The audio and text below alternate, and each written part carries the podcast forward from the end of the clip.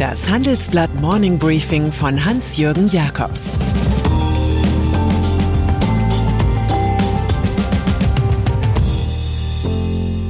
Guten Morgen allerseits.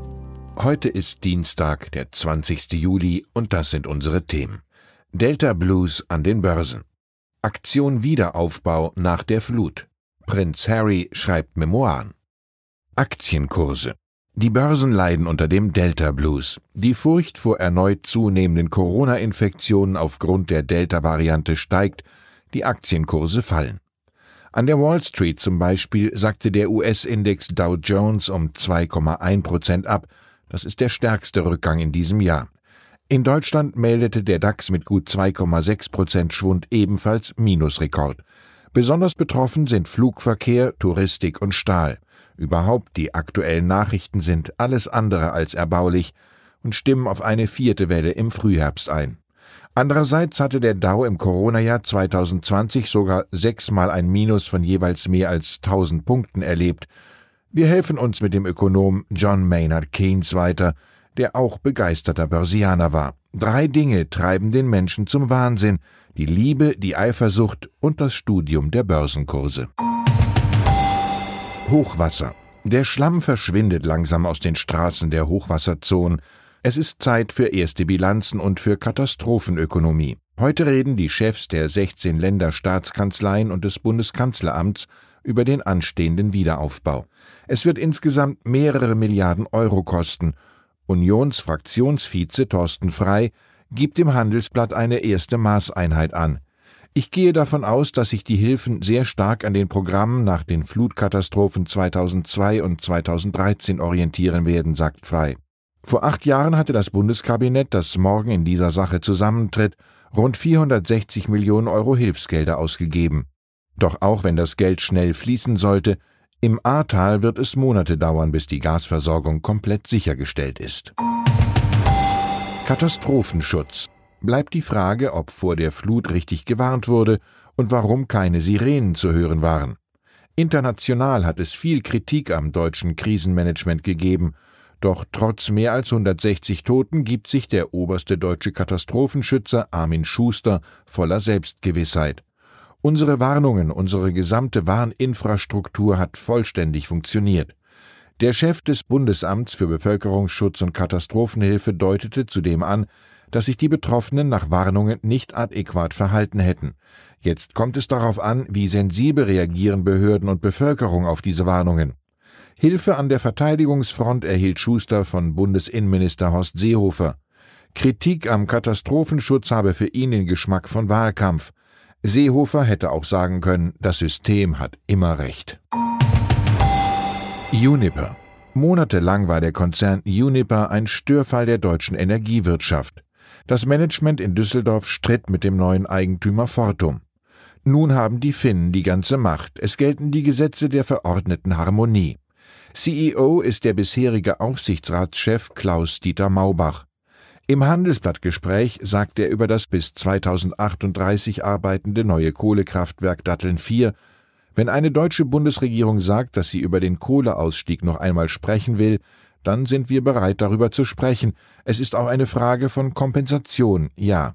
Zur Energiesicherheit, sagt Maubach, in einem Marktumfeld, das von erneuerbaren Energien dominiert wird, kommt Gaskraftwerken in Zukunft vor allem eine Versicherungsaufgabe zu.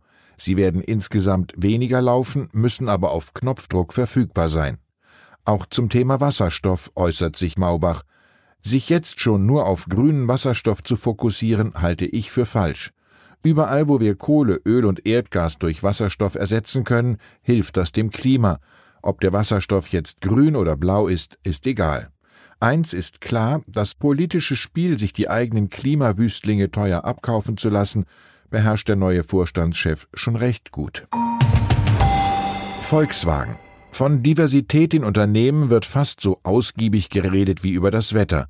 Komisch nur, dass in einem von Deutschlands führenden Industriekonzernen sieben von acht Vorstandsposten mit Männern besetzt sind und die einzige Frau in der Runde bald gehen muss. Richtig, die Rede ist von Volkswagen. Dort ist so etwas möglich. Für Hiltrud Dorothea Werner, zuständig für Integrität und Recht, gibt es keine Vertragsverlängerung. Ende Januar 2022 ist Schluss. Die 55-Jährige soll mit CEO Herbert Dies 62 im Hader sein, dessen Vertrag wurde kürzlich bis 2025 verlängert. Offenbar ärgert den VW-Chef Werners Rat zum Thema Dieselgate akzeptiert zu haben. Es ging um die Einstellung von Ermittlungen wegen des Verdachts auf Marktmanipulation gegen Zahlung von 4,5 Millionen Euro. Vielleicht stört der Ogu der Geldüberweisung ja bei der Erzählung von der neuen, schönen, reinen elektrischen Zeit. Specs. Über die in Mode gekommenen Börsenmäntel namens Spec ist mal alles möglich, mal wieder nichts. In den USA jedenfalls muss Investor Bill Ackman seinen Plan beerdigen, über seinen Spec namens Pershing Square Tontine das weltgrößte Musiklabel Universal an die Börse zu bringen. Die Aufsicht SEC intervenierte, nun will Ackman über seinen Hedgefonds investieren. Keine Probleme sieht dagegen der italienische Modeschneider Ermengildo Senja, der mit Hilfe des Börsenmantels Invest Industrial Acquisition Corp IIAC im vierten Quartal auf den Catwalk der Wall Street marschieren will. Eine Börsenbewertung von mindestens 3,2 Milliarden Dollar ist fest eingeplant. 62 Prozent der Anteile werden die Senjas weiterhalten. Nichts wird sich ändern, beschwört Senja, zumindest nicht in seiner Position. Der 65-Jährige bleibt CEO. Stell dir vor, es ist Olympia und keiner schaut hin. Vor der für den Freitag angesetzten Eröffnung der Olympischen Spiele in Tokio gibt es schrille Nachrichten aus der Industrie.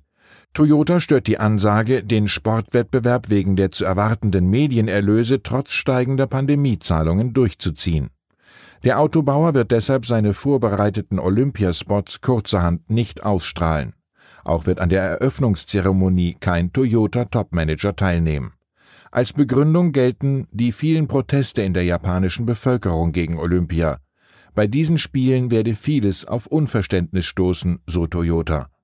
Insgesamt hatten 60 japanische Firmen mehr als drei Milliarden Dollar für Sponsorenrechte gezahlt.